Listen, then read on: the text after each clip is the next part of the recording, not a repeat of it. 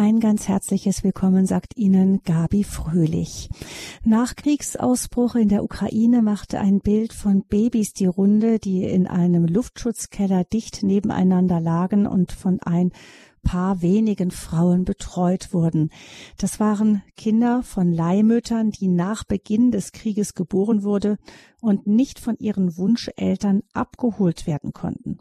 Schon im Lockdown 2020 war es zu ähnlichen Szenen gekommen, bestellte Babys, die hinter verschlossenen Grenzen gestrandet waren. Die Bilder haben das Thema Leihmutterschaft wieder in die Medien gebracht. In Deutschland ist Leihmutterschaft ja verboten, zumindest noch denn im Koalitionsvertrag wird das Thema zumindest gestreift. Heute widmen wir uns in der Lebenshilfe diesem schwierigen Thema Leihmutterschaft. Letzte Chance auf ein eigenes Kind für manche verzweifelte Paare. Das ist die eine Seite. Skrupelloses Geschäft mit dem Kinderwunsch reicher Paare und der finanziellen Not von Frauen. Das ist die andere Seite. Alexandra Maria Linder ist Vorsitzende des Bundesverbands Lebensrecht.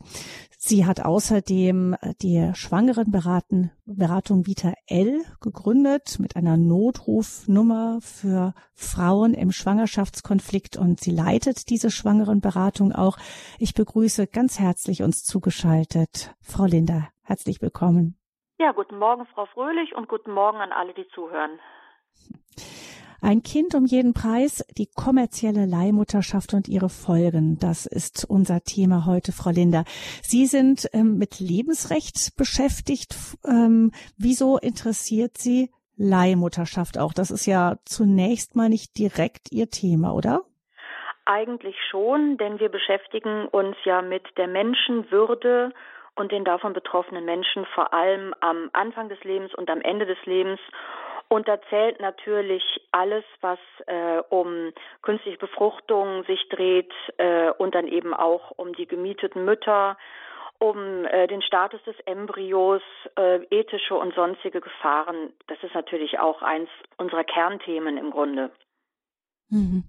Jetzt ähm, haben wir ja diese äh, Bilder, vielleicht hat jemand von Ihnen sie gesehen, liebe Hörerinnen und Hörer, von diesen Babys, das war wirklich schon herzzerreißend, die da ganz viele lagen, alle brüllten, die Frauen kamen kaum hinterher, die zu versorgen da in, in diesem Luftschutzkeller.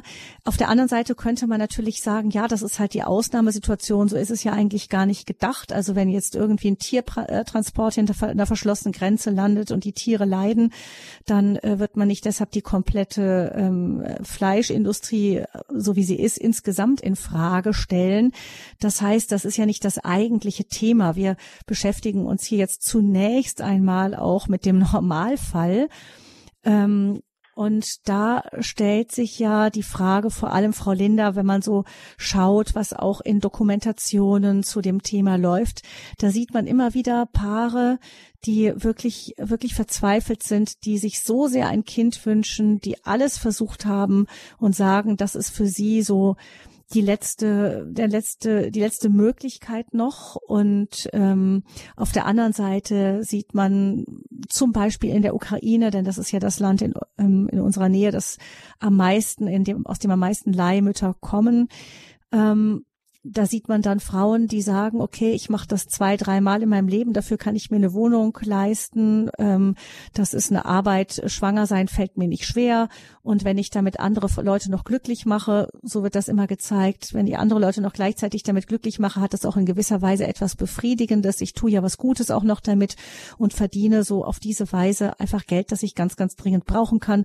Oft sind das alleinerziehende Mütter und die sagen sich dann, ja, ich kann da meinen Körper dafür zur Verfügung stellen und andere sind auch noch furchtbar glücklich, weil sie dann endlich ihr eigenes Kind in den Armen haben. Da steht man so davor, wenn man das sieht und denkt sich, tja, irgendwie hat das schon auch was, ähm, was menschlich Rührendes, wenn man das so sieht, ne? So erst einmal.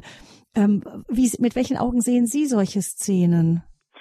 Ähm, das ist richtig. Das ist natürlich menschlich rührend ähm, wenn es zum Beispiel um Paare geht, die seit vielen Jahren verzweifelt versuchen, ein eigenes Kind zu bekommen und es nicht funktioniert und die dann im Grunde mit ihren eigenen genetischen Komponenten, also mit der Eizelle der Frau und der Samenzelle des Mannes, ein Embryo künstlich zeugen lassen und den, weil die Frau es nicht selbst gebären kann, einer anderen selbstlos handelnden, das, das ist ja das, was, was suggeriert wird, also altruistisch handelnden Frau eingepflanzt wird, die dann selbstlos für dieses Paar dieses Kind austrägt. Ähm, oder zumindest, oder sagen wir es auch, damit halt ähm, Geld verdient, das sie dringend brauchen kann. Das sagen die Frauen meistens, wenn die in diesen Interviews auftauchen, sagen sie meistens, ja, ähm, ich habe das erst wegen des Geldes gemacht. Ich brauchte einfach dringend Geld für mein Kind, damit ich das äh, großziehen kann. Ich bin alleinerziehend, oft sind es Alleinerziehende oder auch der Mann hat keinen sicheren Job. Und ähm, nebenbei habe ich das Gefühl, dann die freuen sich so sehr, ich tue auch was Gutes dabei. Ähm, jein. also, äh, dass sie was Gutes dabei tun, ja, das sagen sie dann. Ähm, aber es geht natürlich da erstmal um das nackte Geld. Das sieht man unter anderem daran, dass in den Staaten, wo eine kommerzielle Mietmutterschaft erlaubt ist, die Zahlen viel, viel höher sind als in den Staaten, wo ausschließlich eine altruistische, also eben nicht kommerzielle Mietmutterschaft erlaubt ist. Das heißt, das Geld ist natürlich sowohl für die Frauen, die da ihre Gebärmutter zur Verfügung stellen und im Grunde das tun, äh, was man Gebärmaschine nennt. Also wenn es irgendwo zutrifft, dann da drauf.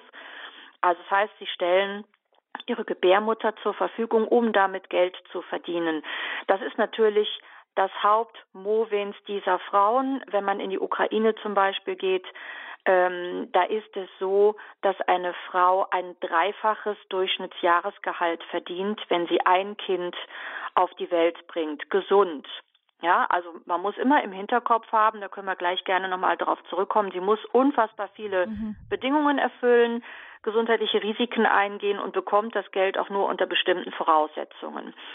Das heißt, es ist ein ganz knallhartes Geschäft ähm, und da geht es überhaupt nicht um altruistische Hilfe, äh, denn es sind ja fast nie Leute, die wirklich verzweifelt 25 Jahre lang als heterosexuelles verheiratetes Ehepaar versuchen, ein Kind zu bekommen, sondern es ist mittlerweile so, dass die meisten Leute, äh, die darauf zurückgreifen, eben nicht in einer Notlage sind, sondern einfach auf normalem, natürlichem Wege keine Kinder bekommen können, aufgrund ihrer familiären Konstellation und das dann eben nutzen, um trotzdem Kinder haben zu können. Also da geht es nicht um die heterosexuellen verzweifelten Paare, davon gibt es noch ein paar, aber tatsächlich nicht viele.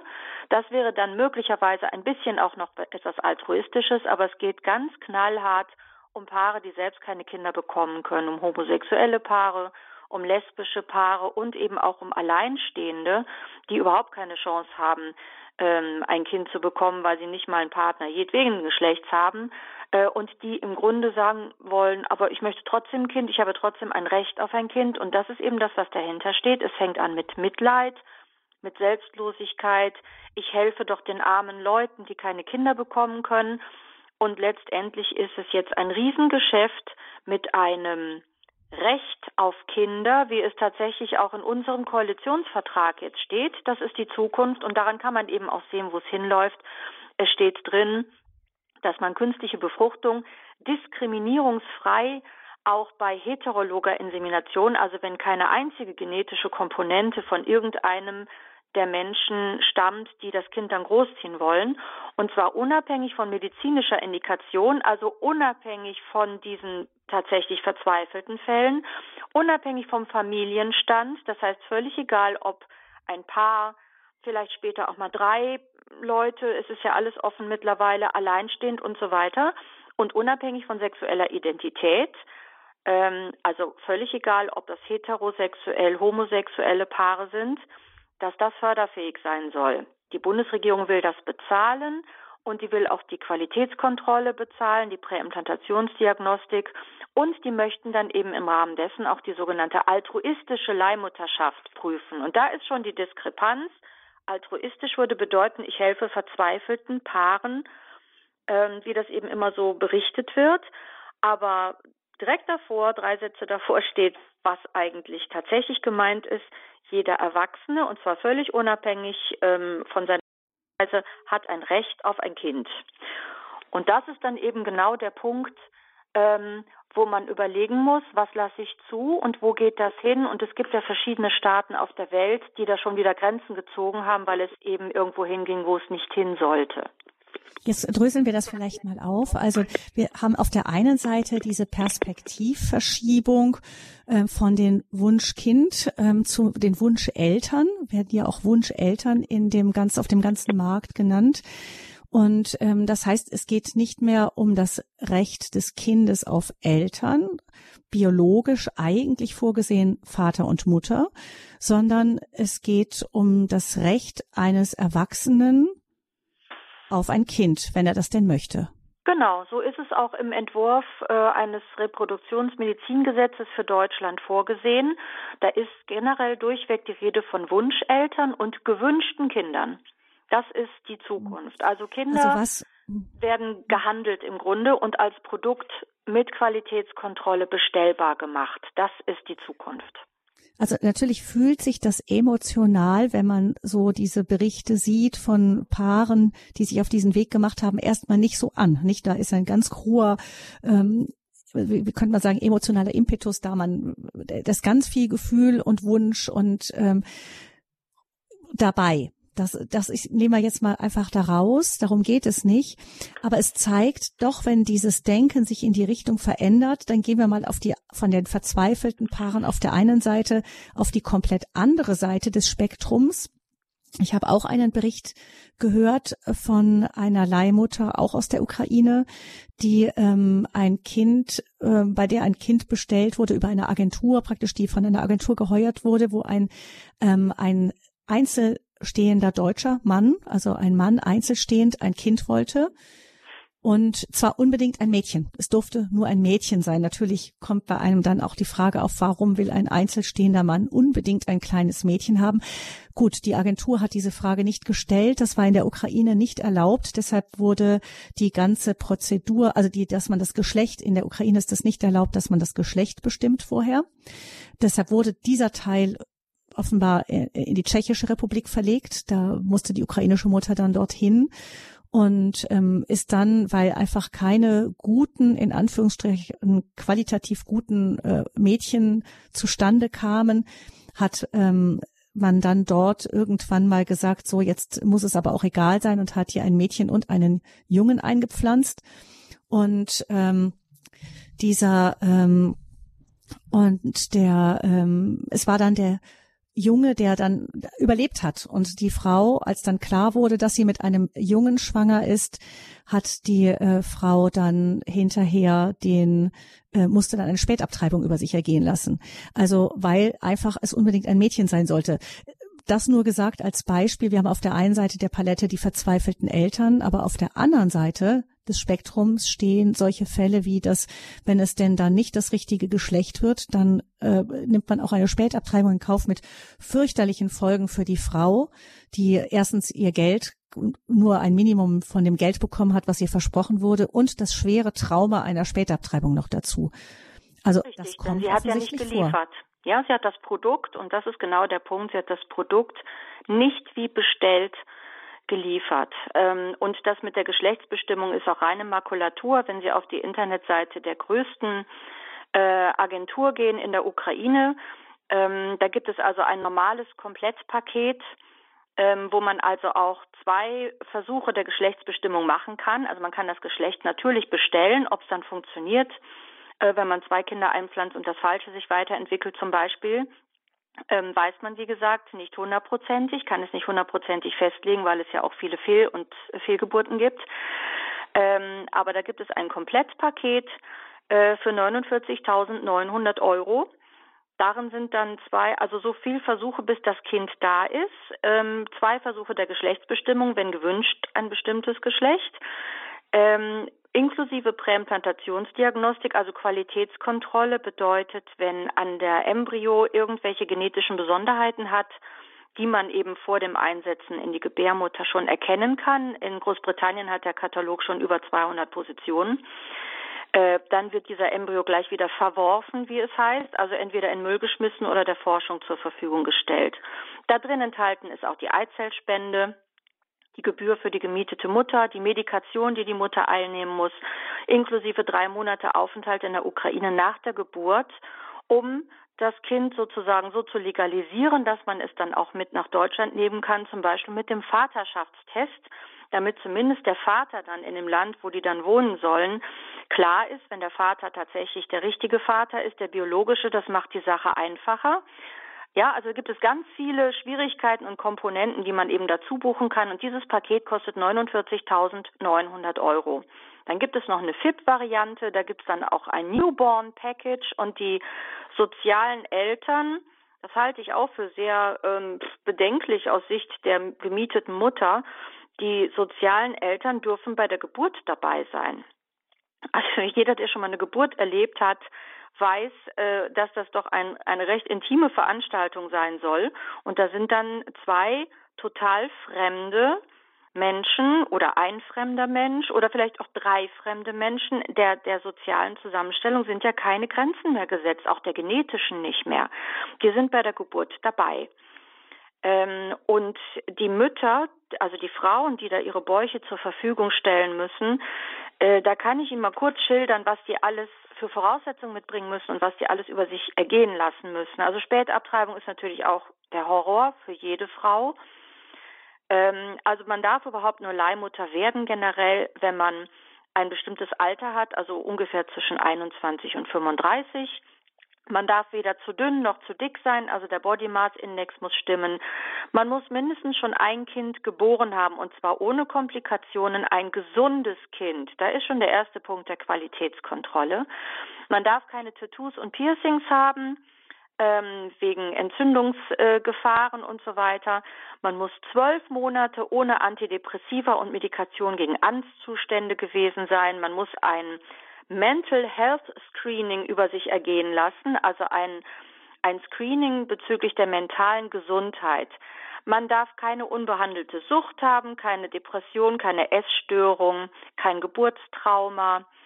Ähm, und man, die Bezahlung beginnt erst, ähm, zur Prozedur komme ich gleich noch. Die Bezahlung beginnt erst oder Kostenerstattung in dem Moment, wenn ein Herzschlag vernehmbar ist. Das heißt, alles, was vorher passiert, die Medikation, die Tests, die Hormonstimulation und so weiter, ist vielleicht völlig für die Katz und mit hohen Belastungen für die Frau verbunden.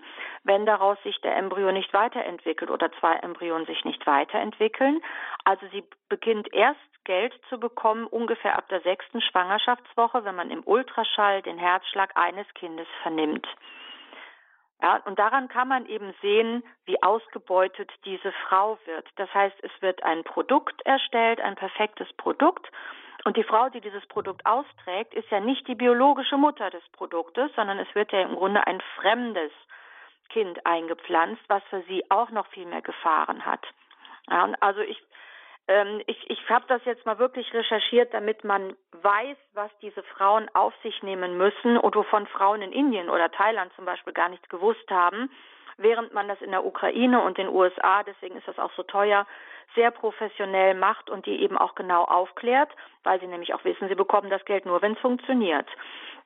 Also sie muss, bevor sie überhaupt also wenn sie dann erstmal ausgewählt ist, was ja schon nicht ganz leicht ist, da gibt es übrigens auch Kataloge in den USA, wo also auch drin steht, welchen IQ die Frau hat, also die Leihmutter wohlgemerkt, die nicht genetisch mit dem Kind verbunden ist, sondern die es nur austrägt, ähm, welchen IQ sie hat, welche Rasse sie hat, ähm, welche Talente sie hat, wie gesund sie ist, wie sportlich sie ist und so weiter. Das wird also nach Katalog ausgewählt. Das ist ein Produktkatalog. Aber Frau Lehner, wenn, wenn das so schwierig ist, da überhaupt reinzukommen in dieses Verfahren, dann fragt man sich ja doch, ja, was, was treibt die Frauen es denn dann dennoch? Also die, wenn man kann ja die, ähm, die Grenzen so eng setzen, wenn man eine große Auswahl hat. Das heißt, es muss ja eine große Nachfrage da sein, Leihmutter zu werden.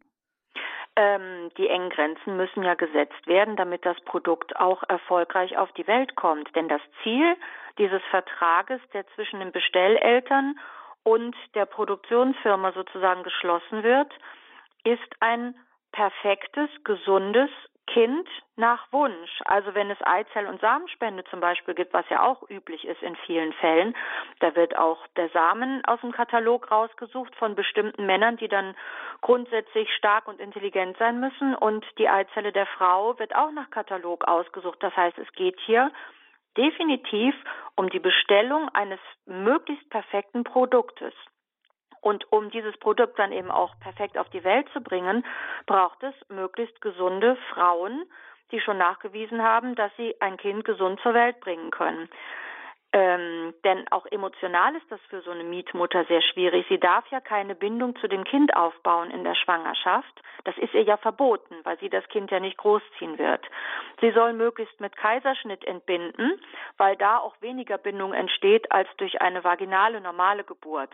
Sie darf das Kind auf keinen Fall stillen, weil auch durch das Stillen ja direkt eine Bindung zwischen, also nach der Geburt, eine erste enge Bindung zwischen Mutter und Kind besteht. Sie darf das Kind auch nicht im Arm halten oder betütteln. Deswegen auch die Bilder aus dem Luftschutzkeller mit den Krankenschwestern. Die äh, gemieteten Mütter dürfen sich nicht um diese Kinder kümmern, weil keine Bindung entstehen darf. Das ist ein Produkt, das dann in diesem Luftschutzkeller darauf wartet, von den Bestelleltern abgeholt zu werden. Und das muss man sich ganz klar machen. Es geht in keiner Weise um altruistische Hilfe für verzweifelte Eltern. Sie haben das ja selber schon gesagt. Ähm, mit den Alleinstehenden. Ja, es gibt zum Beispiel das Beispiel von einem Milliardär, Milliardär äh, der heißt, glaube ich, Berggrün, der lebt allein und hat sich gleichzeitig mit seinem Samen ähm, zweimal ein Kind bestellt, also mit einer jeweils ausgesuchten Eizelle befruchten lassen und gleichzeitig von zwei verschiedenen gemieteten Müttern austragen lassen und ist jetzt stolzer Vater von zwei Kindern allein. Das ist, das mhm. ist die, das ist das, was gemacht werden will und soll. Und das ist ein Riesengeschäft. Und also die verzweifelten Eltern sind keine so große Gruppe, dass man darauf einen so großen Geschäftszweig ausba aufbauen könnte, meinen Sie? Äh, definitiv nein. Sie, äh, wenn Sie das sehen in ähm, Ländern wie Thailand und Indien, da hat es das ja gegeben. Also in Thailand und Indien mhm. war das im Grunde wie in der Ukraine, nur wurden die Frauen einfach noch mehr ausgebeutet. Sie bekamen natürlich indische Verhältnisse, äh, nach indischen Verhältnissen Geld und nach thailändischen Verhältnissen. Das war für die Besteller viel, viel preiswerter. Also zu dieser Zeit kostete ein, also diese komplette Prozedur mit allem drum und dran in den USA 60.000 Dollar, in der Ukraine 28.000 Dollar und in Indien nur 7.000. Und dann ist das so gekommen. Also ich, ich erzähle Ihnen einfach eine Geschichte. Ähm, und aufgrund dieser Geschichten haben die Inder das komplett wieder zurückgefahren, weil sie eben nicht wollten, dass ihre Frauen ausgebeutet werden. Es gab in Israel ein homosexuelles Paar, das unbedingt ein Kind haben wollte. Natürlich ein passendes Kind, ein weißes Kind. Und ähm, haben also den Samen des einen Mannes, der dann der biologische Vater sein wollte, in die USA geschickt, haben aus dem Katalog eine äh, Eizellspenderin herausgesucht. Das Kind wurde produziert und dann wurde aus dem Katalog in den USA eine Mietmutter herausgesucht, die das Kind ausgetragen hat. Und dann sind diese beiden Männer nach, in die USA geflogen und haben ihre Tochter abgeholt. Das ist die normale Prozedur. Mhm. Und dafür haben sie aber sehr viel Geld bezahlt. Und dann haben sie festgestellt, dass das in Indien viel billiger ist. Jetzt haben sie die Prozedur aber nicht in Indien gemacht, denn sie wollten ja keine indischen Kinder. Für das sie haben dieselbe kind. Prozedur gemacht mit mhm. dem produzierten Kind in den USA nach Katalog und dann hat das Kind tief gekühlt, noch bevor es jemals in einer Gebärmutter war, seine erste große Reise gemacht, nämlich nach Indien, um dort einer gemieteten Mutter eingesetzt zu werden. Das heißt, diese indische Mietmutter hat für wenig Geld mit hohen gesundheitlichen Gefahren für sie selbst ein weißes Kind aus den USA ausgetragen mit dem Samen des anderen homosexuellen Mannes jetzt befruchtet, denn der wollte ja auch mal biologischer Vater werden. Und dann sind die beiden Herren nach Indien geflogen und haben da ihr zweites Kind abgeholt. Das ist ein Geschäft. Es ist, geht mhm. nicht um die verzweifelten Leute. Und die Inder haben dann das sich ein paar Jahre angesehen und haben festgestellt, unsere Frauen werden ausgebeutet. Das war ein Markt mit 138 Millionen Dollar pro Jahr und einer Steigerung von 20 Prozent jährlich. Und die Frauen wurden da wegen dieser engmaschig notwendigen medizinischen Kontrolle, damit denen auch nichts passiert, denn es ist auch körperlich für Leihmütter sehr gefährlich, können wir gleich noch zu kommen.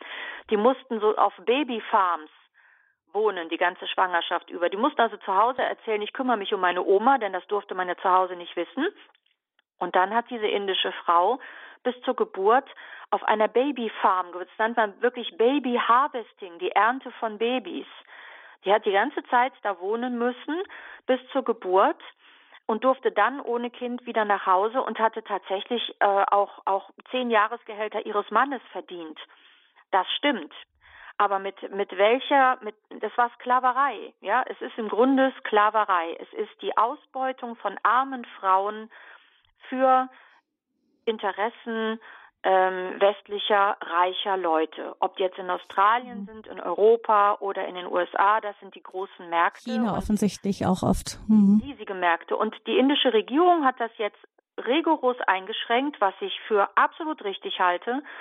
Ähm, seit 2018 ist die Leihmutterschaft, die kommerzielle Leihmutterschaft komplett verboten. Es gibt nur noch die altruistische und die ist aber so beschränkt, dass es kaum noch stattfindet. Da geht es nämlich tatsächlich um die paar Fälle, wo tatsächlich eine Schwester sagt, komm, ich trage für dich das Kind aus, weil du gerade eine Krebsbehandlung hattest oder so. Das, das war ja der Ursprung dieser Idee, dieser Leihmutterschaft.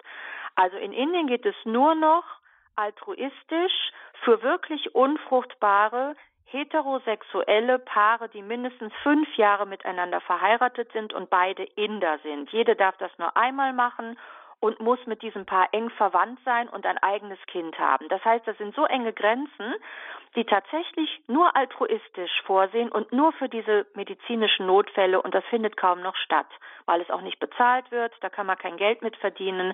Das ist aber das, was Indien gemacht hat und das halte ich für völlig richtig. Wenn man das in solchen engen Grenzen gestatten würde und sagen würde, gut, im absoluten medizinischen Notfall. Das ist genau wie bei Abtreibung und Euthanasie. Es gibt Fälle, da kann man von außen einfach ganz schwer nur noch irgendwas sagen.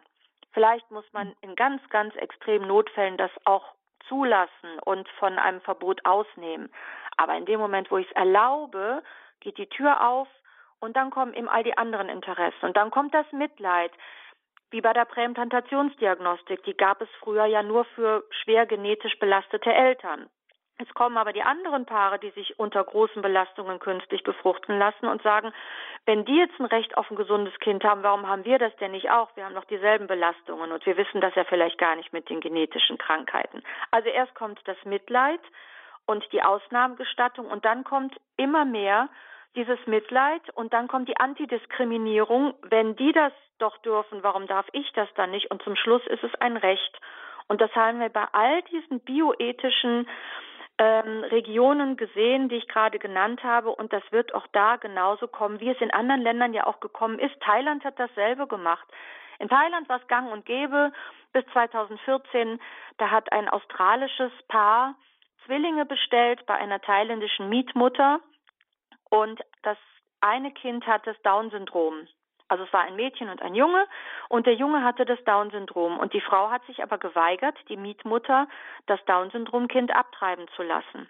Und die Geschichte endete darin, dass das, Sie sollte das abtreiben, das eine Kind. Ja, weil es das Down-Syndrom hatte. Das war ja nicht wie mhm. bestellt. Es sollte also eine sogenannte Mehrlingsreduktion gemacht werden, was hier ja auch ein paar hundert Mal im Jahr passiert. Man will erst die Kinder haben und dann hat man entweder zu viel oder eins passt nicht dann äh, sucht man sich entweder das Kind, wo man das Herz am besten erreicht, oder eben das Kind, was eben nicht so ist, wie man will, und tötet das mit einer Kaliumchloridspritze durch die Bauchdecke ins Herz.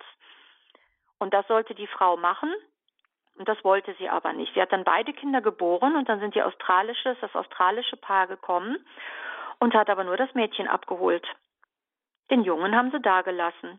Und jetzt ist es dann tatsächlich so gekommen, dass die, die gemietete Mutter diesen Gemmi, diesen kleinen weißen Jungen, selbst großzieht. Hm. Das war in Thailand einer der zwei Fälle. Der zweite Fall war ein Pädophiler aus Australien, der sich Kinder bestellt hat in Thailand. Ja, das hat auch nochmal ein Geschmäckle. Ähm, das, es gibt es gibt sozialwissenschaftliche Studien über über die Inzesthemmung, also dass man sich nur schwer an seinen eigenen Kindern vergreift. Aber wenn es fremde Kinder sind, könnte es manchen Menschen leichter fallen. Also da, da sind noch manchmal ganz andere Dinge hinter, die ich jetzt auch nicht unterstellen will, aber in diesem einen australischen Fall war es tatsächlich äh, Tatsache und seitdem hat auch Thailand das so eingeschränkt, dass nur noch verheiratete, heterosexuelle, thailändische, drei Jahre verheiratete Paare das machen dürfen und auch nur, wenn es die eigenen Geschwister sind. Und das ist das tatsächlich so, jetzt gibt es nur noch ganz wenige und die kann man vielleicht auch wirklich altruistisch und medizinisch begründen. Und da kann man dann eine Ausnahme machen. Aber man hat doch schon gesehen, wie das ist, wenn ich den Markt öffne. Man sieht das jetzt in der Ukraine, in den USA. Das heißt, in dem Moment, wo ich diese Tür öffne, wird die Tür weiter aufgehen und dann ist das ein Riesengeschäft zum Schaden von allen Beteiligten im Grunde, vor allem natürlich von den beteiligten gemieteten Müttern und von den Kindern. Jetzt ist es ja so, ähm, wir haben jetzt da Fälle gehört aus Ländern, in denen die Frauen dann in so einem Fall komplett rechtlos sind.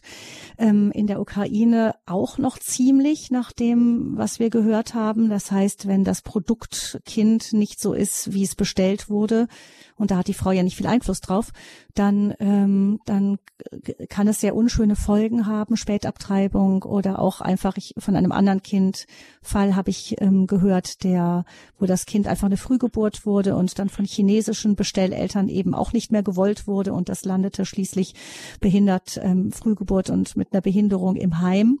Und auch da hat die Frau nur einen Bruchteil des Geldes bekommen, weil das Produkt eben nicht so war wie bestellt und weil die Agentur eben kein Geld damit machen konnte, weil das chinesische Paar dann abgesprungen ist.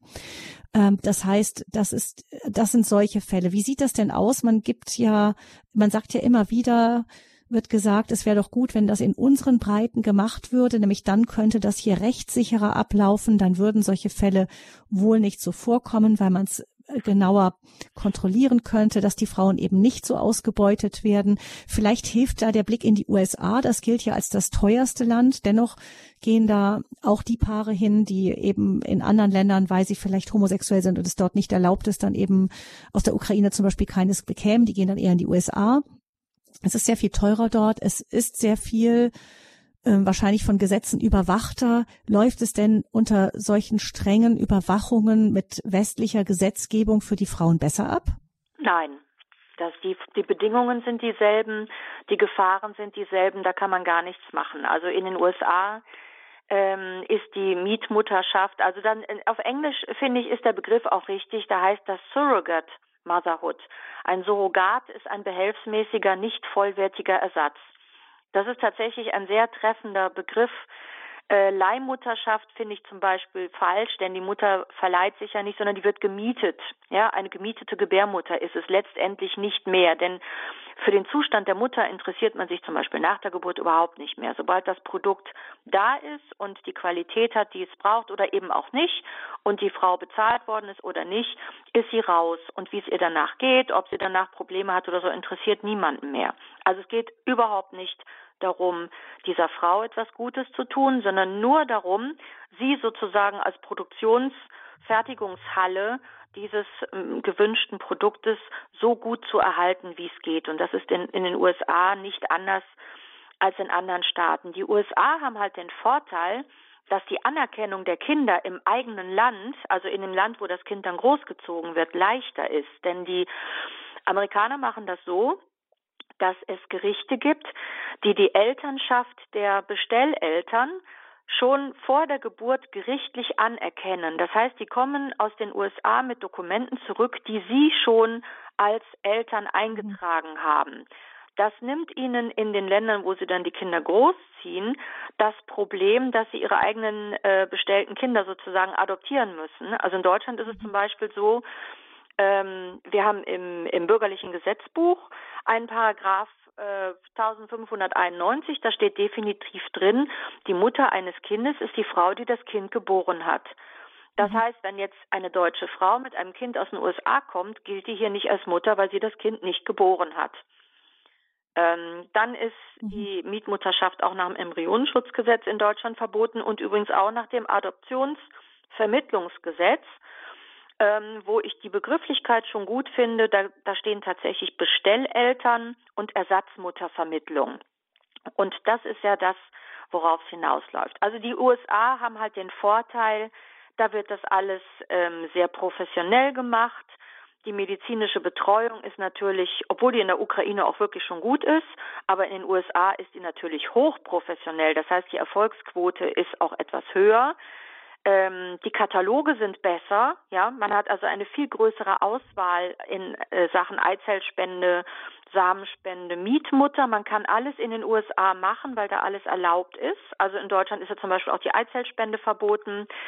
Ähm, in der Ukraine gibt's da keinen großen Markt für, also holt man dann die Eizellen oft aus Tschechien noch. Also das ist alles schwieriger, während in den USA alles da ist. Also bis hin zu zur, zur Betreuung der sozialen Eltern, die das Kind dann großziehen. Man kann da alles professionell mischen, das Kind professionell produzieren. Es ist alles da vor Ort und auf regional begrenztem Gebiet ist es natürlich deswegen auch viel teurer. Aber das ist halt einfach praktisch, weil man das alles in einem Land machen kann und weil man eben, wenn man dieses Kind dann holt und mitbringt, auch die Dokumente schon hat, die es sehr erleichtern, die zum Beispiel in Deutschland auch als eigene Kinder anerkennen zu lassen. Das ist ja ein Graumarkt bei uns. Das ist ja äh, zwar eigentlich nicht zulässig, aber es hat auch schon Fälle gegeben, wo jemand aus der Ukraine ein Kind mitgebracht hat und da hat ein Gericht das auch als Adoptivmutter dann direkt anerkannt. Also da, das ist ein Graumarkt, ähm, was die Ukraine betrifft, was die USA betrifft, ist es so perfektioniert, dass viele Leute bereit sind, das zu zahlen, weil sie dann eben auch wissen, dass die Möglichkeit, ein perfektes Produkt mit ordentlichen Dokumenten mit nach Hause zu nehmen, ziemlich gut ist. Hm. Also auch unter westlichen Bedingungen. Auf der einen Seite funktioniert manches besser, ist auch viel teurer. Aber ähm, für die Frauen sagen Sie, Frau Linda, nicht wirklich der große Unterschied? Nein, die, die gesundheitlichen Gefahren. Sie haben ja gerade selbst schon diese Frühgeburt äh, genannt. Also ähm, die Voraussetzungen habe ich Ihnen ja schon gesagt. Die Frau muss sich zum Beispiel mit, die muss Antibiotika nehmen.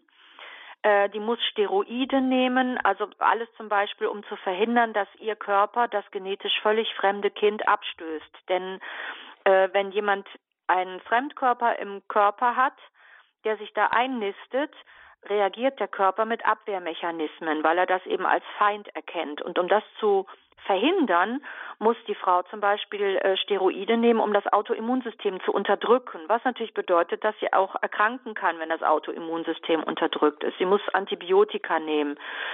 Sie muss, wenn es um eine frisch, ähm, also einen frischen Embryo geht, muss ihr Zyklus dem Zyklus des äh, produzierten Kindes sozusagen angepasst werden. Dazu muss sie dann künstliche Hormone nehmen, um ihren eigenen Zyklus zu verschieben und zu unterdrücken, muss aber dann, wenn sie wieder schwanger ist, wieder Östrogen und Progesteron nehmen, damit die Schwangerschaft hält. Das heißt, sie wird also wirklich mit Antibiotika, Steroiden und Hormonen vollgestopft, was also schon sehr belastend ist.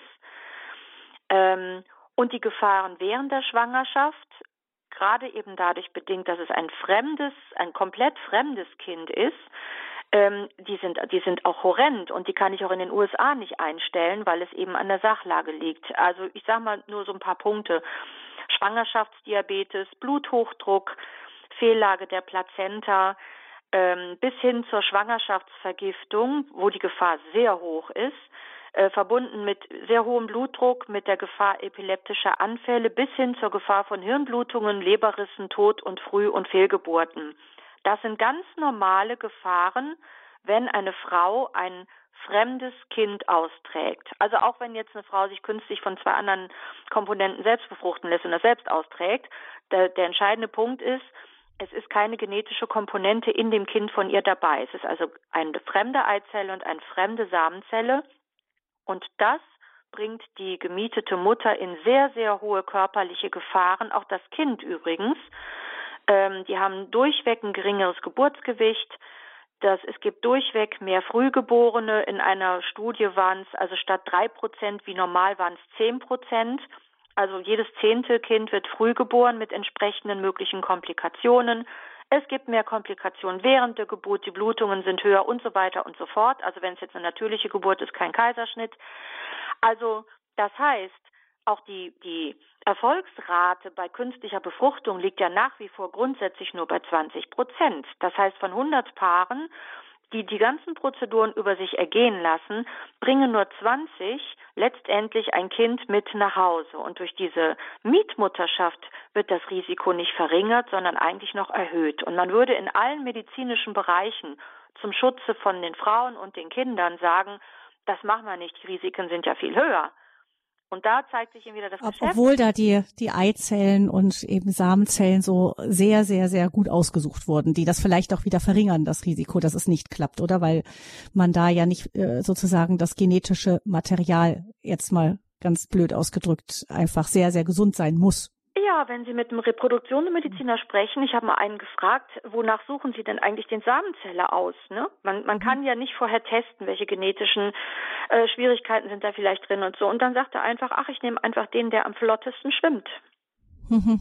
Ja, also nach diesem gesündesten aussieht. Äh, mhm. Man nimmt bei den Eizellen nimmt man natürlich die größten, schönsten, am besten entwickelten, aber man hat keine Ahnung von der Gen. Also man man man äh, greift im Grunde in Bereiche ein, wo der Mensch überhaupt nichts von weiß noch. Also Genetik mhm. ist ja noch ein riesengroßes Siegel für die Wissenschaft, aber wir haben kein Problem da reinzupfuschen. Und wenn wir natürlich alles künstlich auswählen, kann es natürlich sein, dass wir auch die falsche Samenzelle auswählen. Es gibt da kein Kriterium, was wir eben objektiv sehen können, äh, und die Natur wählt eben anders aus. Ja, bei den Samenzellen, es sind ja Millionen Samenzellen, die auf so ein Ei zuschwimmen.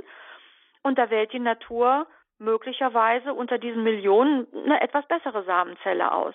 Ja, also der Vergleich zeigt auf jeden Fall, dass alles, was mit künstlicher Befruchtung zu tun hat, zu schlechteren Ergebnissen führt und zwar in also jeder risikobehafteter Hinsicht, ist, mhm. als wenn es natürlich im Vergleich zu natürlichen äh, entstandenen mhm. Kindern.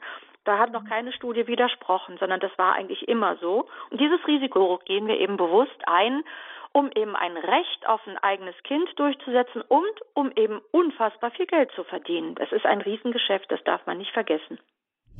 Es sind die drei beteiligten Parteien. Auf der einen Seite diejenigen, die sich das Kind wünschen, aus welchen Gründen auch immer, manchmal aus wirklich durchaus nachvollziehbaren Gründen. Dann gibt es die Frauen, die das Geld brauchen und sich sagen, auf die Art und Weise habe ich es sehr schnell verdient. Und auf der anderen Seite gibt es die Industrie dazwischen, die Agenturen, die sehr viel Geld damit machen. Ich denke, wir haben schon viel gesagt hier in der Lebenshilfe bei Radio Horeb zum Thema ein Kind um jeden Preis, die kommerzielle Leihmutterschaft und ihre Folgen. Unser Gast ist Alexander Sandra Maria Linder. Sie ist Vorsitzende des Bundesverbands Lebensrecht und steht jetzt auch für Ihre Anrufe und Fragen zum Thema Leihmutterschaft zur Verfügung unter der Nummer 089 517 008 008.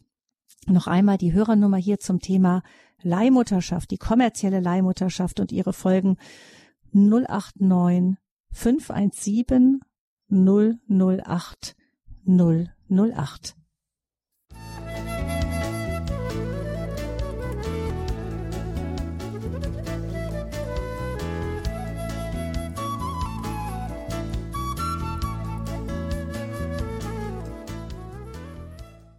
Ein Kind um jeden Preis. Die kommerzielle Leihmutterschaft ist unser Thema hier in der Lebenshilfe auch, weil im Koalitionsvertrag unserer Regierung das Thema berührt wird. Da gibt es, haben wir gehört von Alexandra Maria Linder, der Vorsitzenden des Bundesverbands Lebensrecht, haben wir gehört, es gibt da immer mehr eine Verschiebung hin von dem Gedanken des Rechts eines Kindes auf Eltern hin zu dem Recht von Eltern und von Erwachsenen inzwischen auch nicht mal mehr notwendig, dass ähm, vom Gedanken her immer mehr nicht mehr notwendig, dass es zwei Eltern sein sollten, ähm, die Recht von Erwachsenen auf ein Kind, das Wunschkind, die Wunscheltern sind der neue Ausdruck. Und was das bedeutet, wenn da kommerzielle Leihmutterschaft ins Spiel kommt, um diese Wünsche von Erwachsenen zu erfüllen, was das für konkrete Folgen auch für die Leihmütter hat und für die Kinder. Darüber sprechen wir hier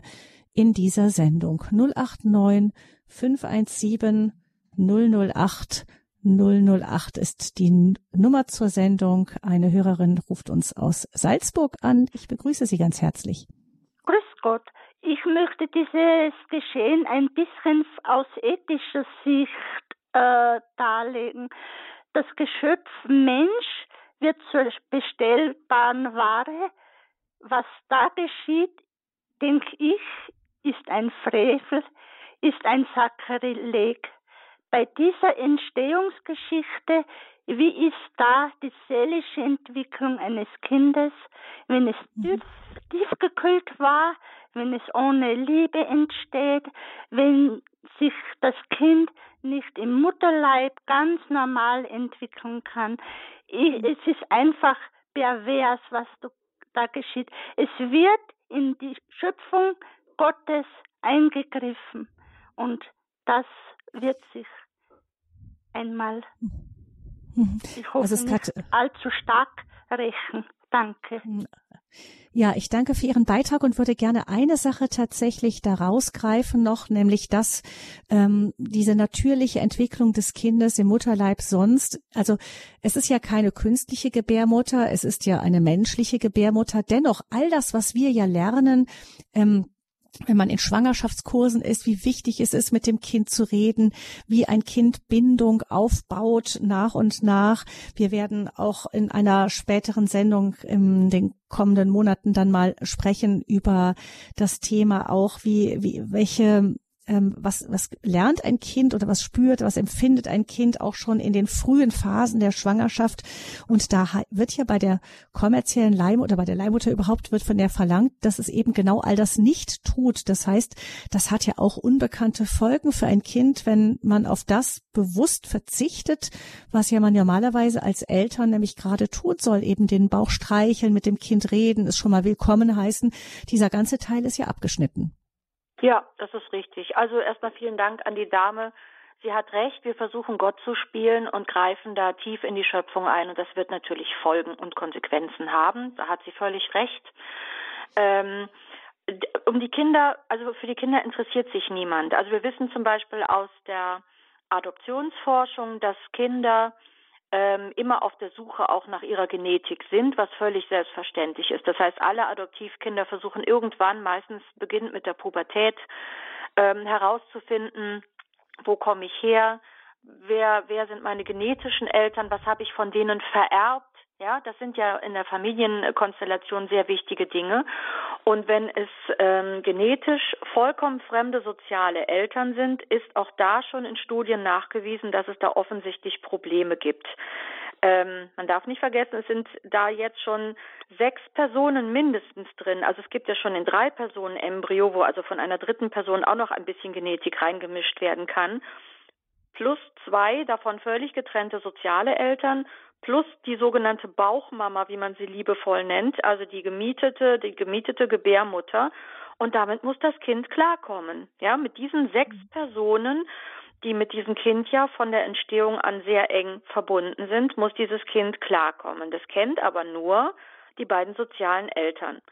Und alles, was vorgeburtlich passiert, äh, haben wir viele Jahre lang vernachlässigt. Und die Forschung ist jetzt so weit, dass sie sagt, dass das Leben vor der Geburt unfassbar viele Entwicklungen schon fördert oder eben hemmt, unfassbar viele Erinnerungen auch bei dem Kind schon verursacht, Erfahrungen verursacht, was das Kind miterlebt. Und das wird alles außen vor gelassen, ähm, während man ähm, auf der anderen Seite jeder sagt ja mein mein inneres Kind und meine Emotionen, aber was man tatsächlich diesen Kindern möglicherweise antut oder vielleicht nicht antun sollte, das wird in dem Bereich komplett ausgeblendet. Die sagen ja, wieso, wir haben dann doch liebevolle äh, Leute, die das Kind großziehen, die sich das doch extra gewünscht haben. Also die besonders, besonders stark vielleicht auch innerlich mit dem Kind verbunden sind, weil es eben so sehr erwünscht war. Hm? Ja, das wird, wird gesagt und ist möglicherweise auch der Fall. Ja, also ich mhm. meine, Elton John und sein Partner haben sich auch zwei Kinder machen lassen und die gelten als total glückliche Familie. Ja, das mag jetzt so vorgeblich alles sein. Es gibt keine perfekte Familie. Natürlich ist es auch so, mhm. dass bei natürlich entstandenen Kindern, die ungewünscht sein können, unglücklich sein können, die Schwangerschaft ähm, schlecht läuft und so weiter.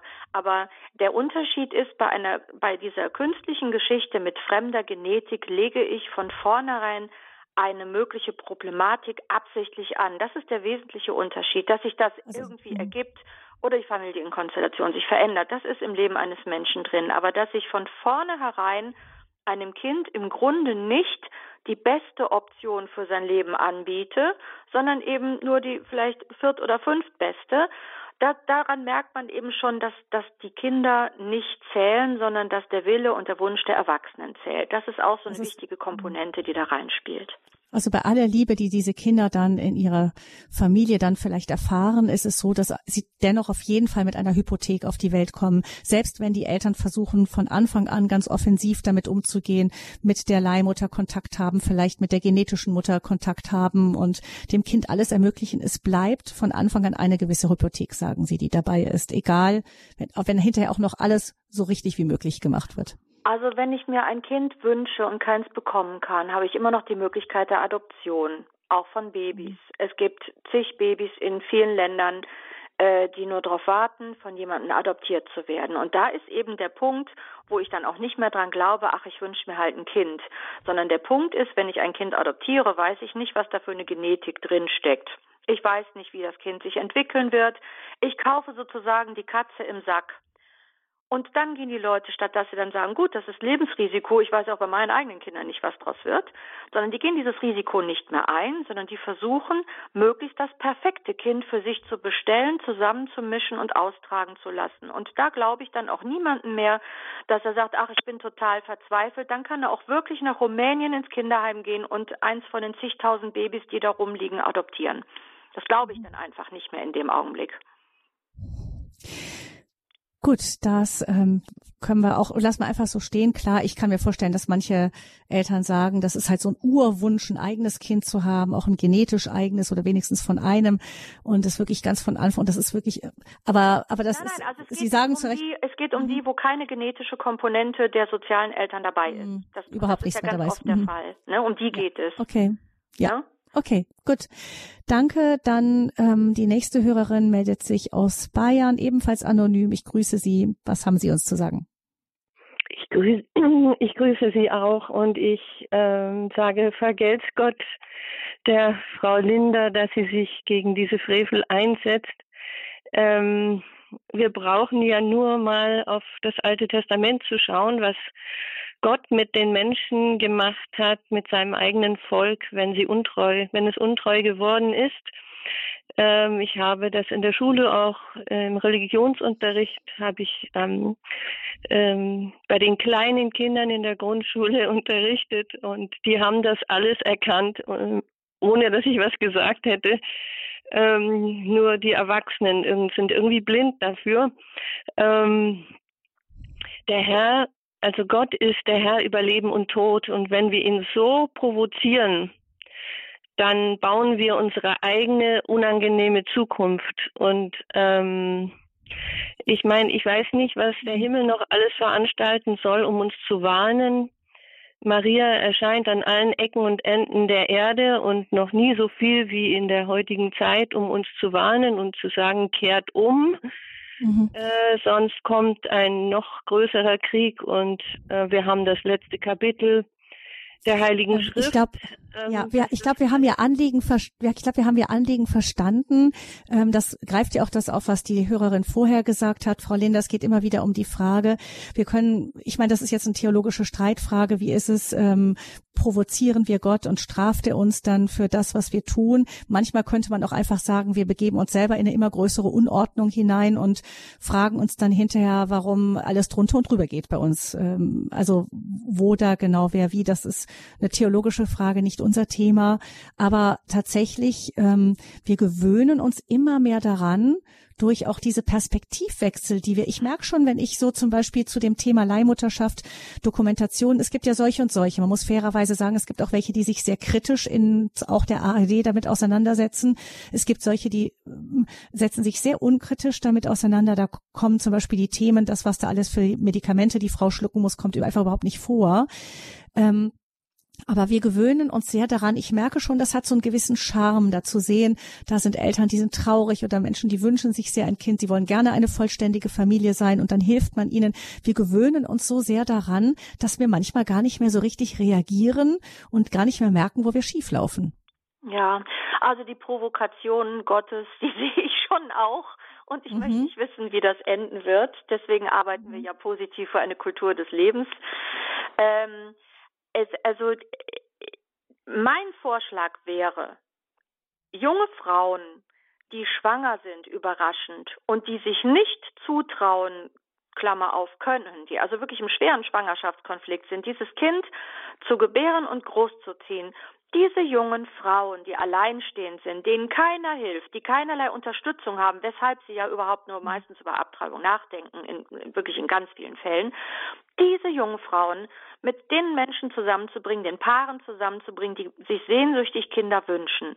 Dann können die sich um diese junge Frau kümmern während der Schwangerschaft und die junge Frau kann sagen, mein Kind kommt in gute Hände und ich opfere jetzt acht Monate meines Lebens, also opfern ist ja falsch, sondern ich schränke mich ein paar Monate meines Lebens ein, um einem Kind das Leben zu schenken, was eine fantastische Leistung ist. Und dann habe ich sogar soziale Eltern für dieses Kind, die sich sehnsüchtig eins wünschen. Das wäre mal eine Lösung.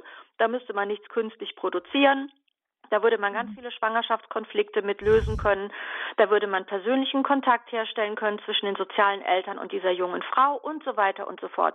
Das wäre eine menschenwürdige Lösung für alle Beteiligten, ohne dass ich in, ähm, in die Schöpfung eingreifen muss.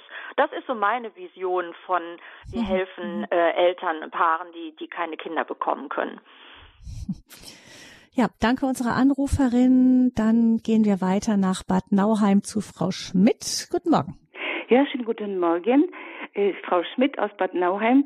Ja, ich war 42 Jahre Hebamme und wissen Sie was, wo ich jetzt diese Sendung gehört habe, wie ich das Wort, dieser Begriff Produkt gehört habe, da sind mir alle Glocken, äh, mir ist mir ist kalt durch den Rücken gelaufen. Ich habe Blutdruck hochbekommen vor lauter Entsetzen. Wie kann man in so einer Sendung, die einerseits sehr erfolgreich ist und auch äh, informativ, aber das der Begriff Produkt zu sagen zum Kind, das finde ich das wirklich das alles Schlimmste, was, was man einem Kind antun kann. Also ich bin wirklich entsetzt, dass, äh, dass man in Sendung von Alex Maria Lindner auch sich nicht sträubt, dagegen zu sagen Produkt. Ich meine, man kann das alles um anders umschreiben, man kann anderen Begriff dazu benutzen für ein Kind, ja. egal auf mhm. welche Art und Weise es entsteht. Aber ja, ich glaube, Frau Schmidt, vielleicht können wir da ganz kurz, äh, kann Frau Linda ganz kurz da erklärend sagen, warum in dem Fall Zusammenhang der Begriff Produkt. Das ist ja nicht, um zu sagen, dass das Kind ein Produkt ist, so habe ich Sie verstanden, Frau Linda, sondern als das, was es betrachtet wird, als was es gehandelt wird. Darum Frau Schmidt hat das genau richtig gesehen. Ich habe mhm. absichtlich immer den Begriff Produkt verwendet, um klarzumachen, dass das in diesen Kreisen nicht mehr als Kind gesehen wird, sondern als Produkt. Frau Schmidt, Sie können beruhigt sein, ist definitiv nie mein Begriff Begriff. Ich würde persönlich nie darüber so sprechen. Ich gebe Ihnen die, die, die Begrifflichkeit der Leute wieder, die in dieser Branche tätig sind. Deswegen auch die gebietete Mutter und die Bestelleltern. Das ist tatsächlich das Vokabular und der geistige Hintergrund der Leute, die das machen. Es ist um Himmels Willen nicht meiner. Schön, dass Sie das sagen, damit ich das nochmal klarstellen kann. Ich würde das nie so tun. Ich finde den Begriff äh, ganz grauenvoll und ich finde Ihren Beruf ganz fantastisch. Ja. Ähm, und Sie wissen wahrscheinlich am allerbesten, äh, dass ja. es sich da nie wirklich um ein Produkt handelt. Ich verwende den Begriff ja. wirklich nur, um den, um ihn klar zu machen und das ist mir jetzt gelungen. Auf ja, also äh, ich, ich, muss Ihnen ehrlich sagen, äh, dass, dass, wo ich so mit Leidenschaft so viele Jahre äh, Hebamme war und äh, deswegen dieses Produkt, das ist sowas äh, Erniedrigendes und so schlimm. Also es tut mir leid, aber ich, ich muss da jetzt einfach anrufen, um mir einfach das mhm. aus der Seele sprechen, weil das ist so, so äh, schlimm. Also als Produkt, ja. Und deswegen ja, ähm, recht, ja, muss ich mich mal einfach melden. Sache, dass den Leuten, also auch ihnen klar wird, wie, wie andere Leute ähm, davon, davon sprechen und davon ausgehen. Es ist gut, dass Sie das sagen und nochmal klarstellen, äh, das war mein Ziel dass sie merken, ähm, wie andere Leute ähm, ja. von Kindern sprechen. Das, das war mein so Ziel. Tut mir leid, dass das, das so gelungen so ist, aber Sie haben natürlich völlig und, recht äh, und ja. ich sehe das auch zu 100 Prozent so.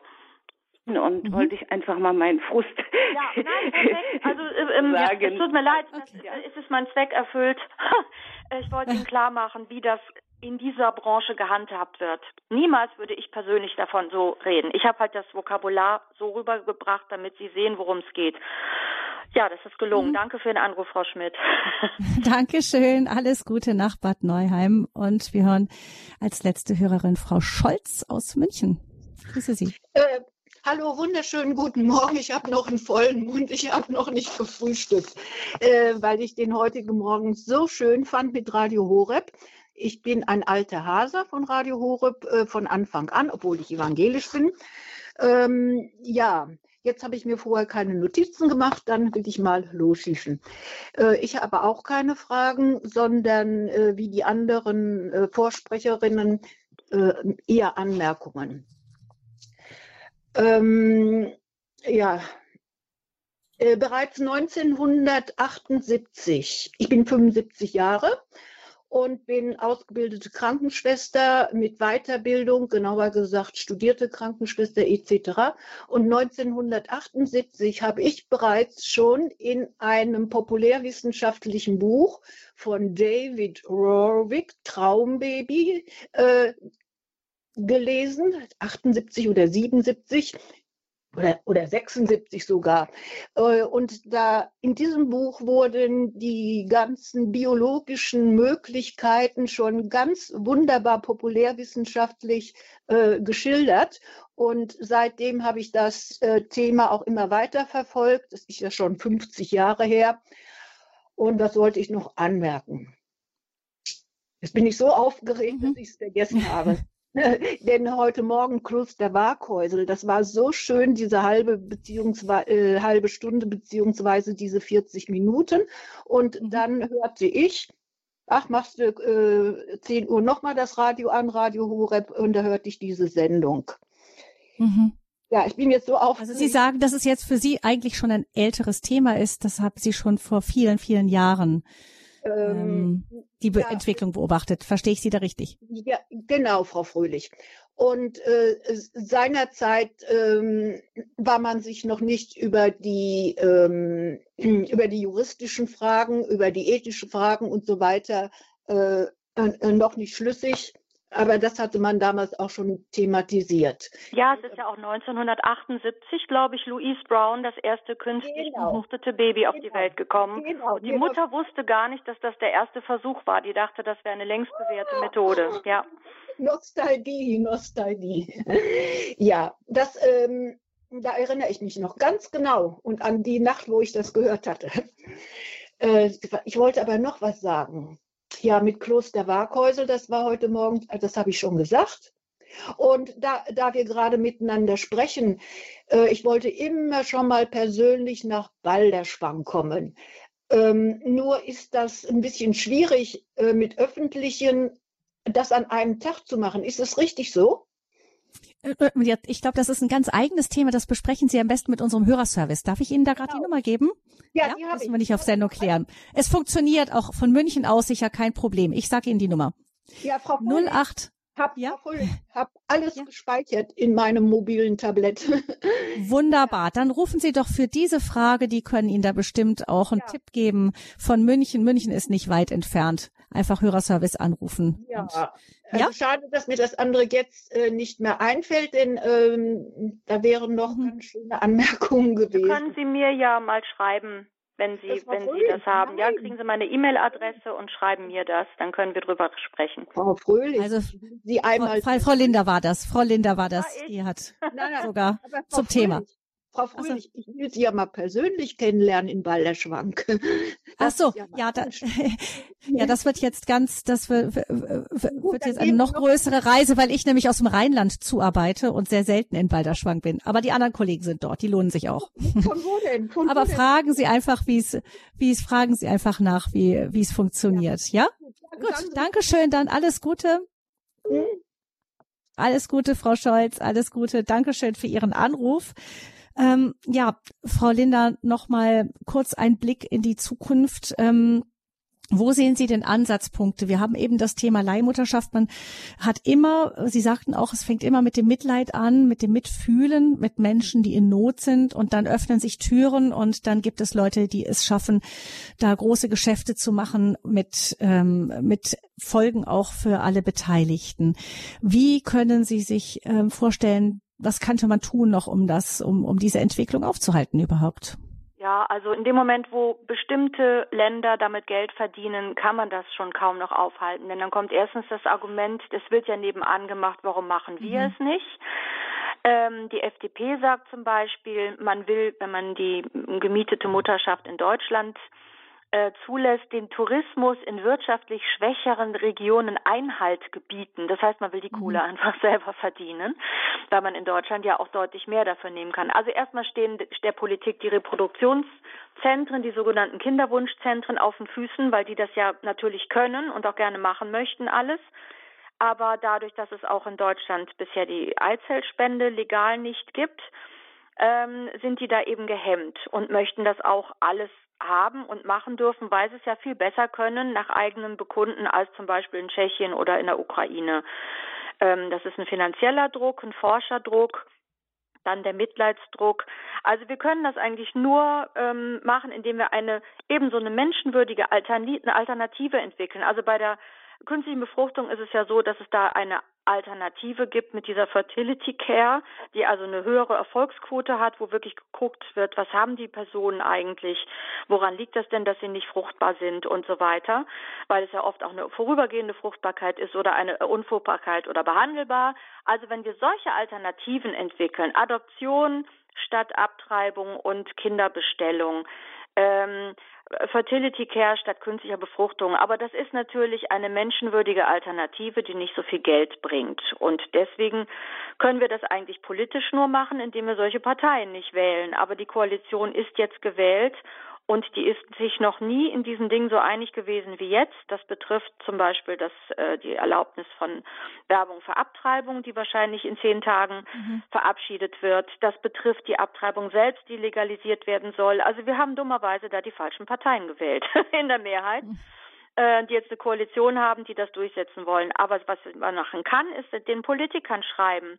Den Politikern schreiben, sagen, in ihrem Koalitionsvertrag steht das und das ich habe da bestimmte Informationen. Ich finde, das ist doch alles ganz fürchterlich. Können wir nicht eine, eine bessere Alternative, für die Menschen bessere Alternative, für alle Beteiligten, mhm. weniger Gefahren für die Leihmütter, bessere Versorgung für die Kinder, eine höhere Wertschätzung für die Menschen, äh, die da überhaupt dran beteiligt sind, also eine menschenwürdige Alternative anbieten. Das kann jeder seinen Bundestagsabgeordneten schreiben mhm. und sagen, äh, bei jeder Gelegenheit positiv vermitteln, dann tut sich da auch mhm. was. Die müssen eben wissen, dass das nicht der Wunsch der Mehrheit der Bevölkerung ist, dann tut sich da auch was. Und wir also selber Politik können wieder für die Einheit, Dinge genau. Gut, vielen Dank, Alexandra Maria Linder, Vorsitzende des Bundesverbands Lebensrecht, für diese Sendung zum Thema Ein Kind um jeden Preis, die kommerzielle Leihmutterschaft und ihre Folgen. Vielen herzlichen Dank, sagt Gabi Fröhlich, und ich wünsche auch Ihnen, liebe Hörerinnen und Hörer, von Herzen noch einen gesegneten Tag.